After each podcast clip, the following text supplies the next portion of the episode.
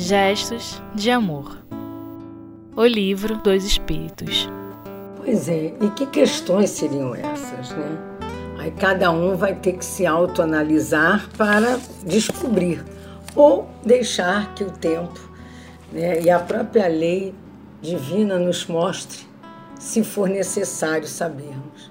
Mas então, como é que eu vou chegar a esse ponto? Quando é que vai ter esse toque? É importante que a gente lembre que a gente só sabe que errou com alguém quando a gente começa a se arrepender de alguma coisa. Aí a gente fica, ai, caramba, eu acho que eu poderia ter feito diferente, falado diferente. Quando a gente começa a, vamos dizer assim, mudar o nosso proceder, até com relação àquela pessoa, com relação a uma situação. Aí eu já pensei assim, mas eu acho. Não, eu acho que não pode ser assim. É, porque aí começa a haver a necessidade, depois desse arrependimento, de, de se espiar, quer dizer, de se ver as consequências e trabalhar essa questão, né, de consertar essa questão. Aí vem as provas, onde atestaremos uma intenção, um sentimento,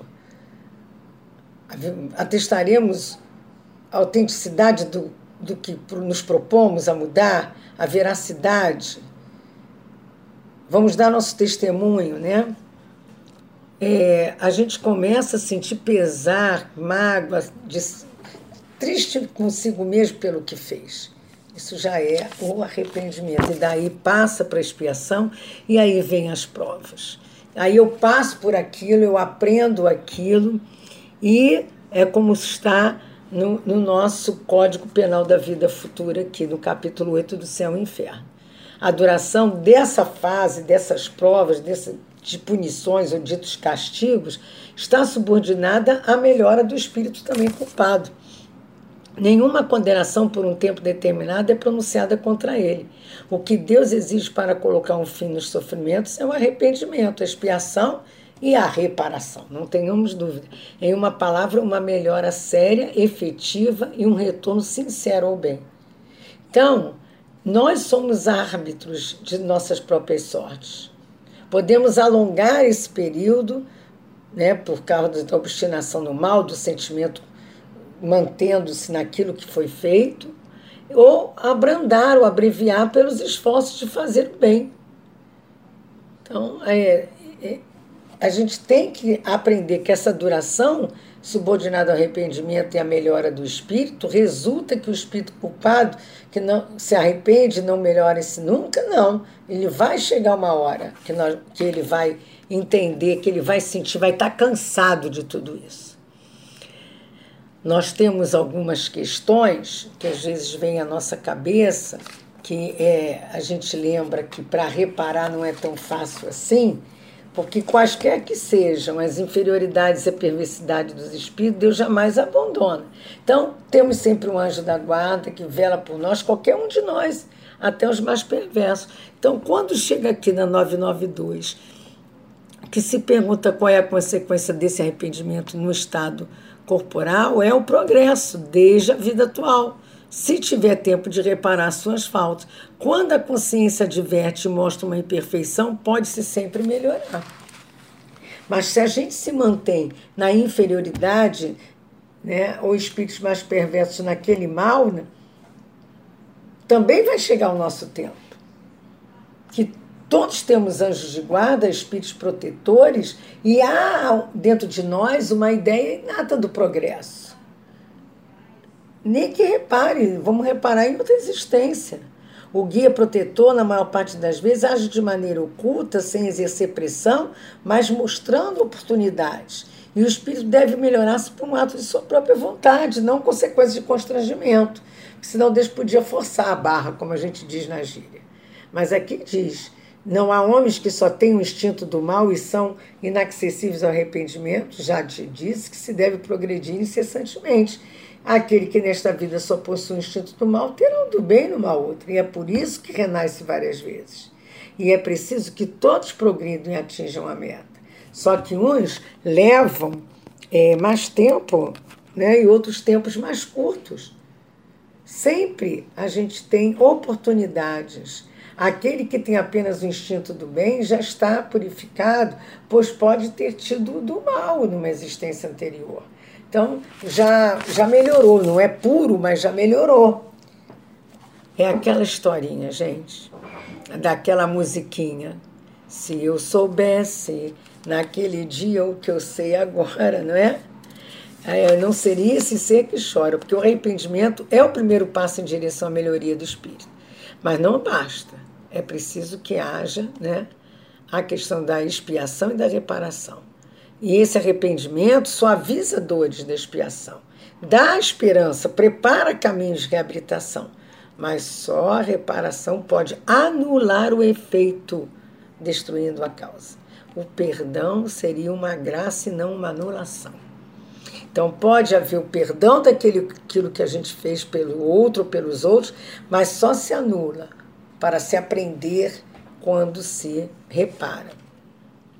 Isso está bem claro no Código Penal da Vida Futura.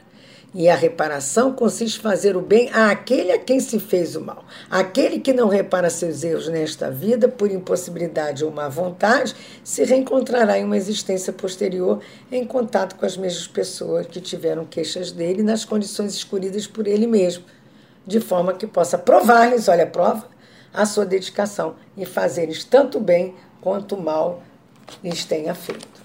Então, é, é, não é a lei de Moisés, mas é, é uma lei de educação, de educativa. É uma lei que nos prepara para o futuro. Nos prepara para o futuro, um futuro de felicidade. Nós encontramos é, também aqui nesse livro vários exemplos de espíritos arrependidos nós encontramos criminosos arrependidos no livro Céu e Inferno, que eu estou trazendo como apoio, né? Para todos nós e apoio a esse livro dos, do Livro dos Espíritos 994. Quem tiver tempo, tiver interesse, peguem lá o caso de Jacques Latour. Eu, tem vários casos lá, mas eu peguei esse porque é, esse espírito é, se apresentou é, numa, numa, numa reunião, né?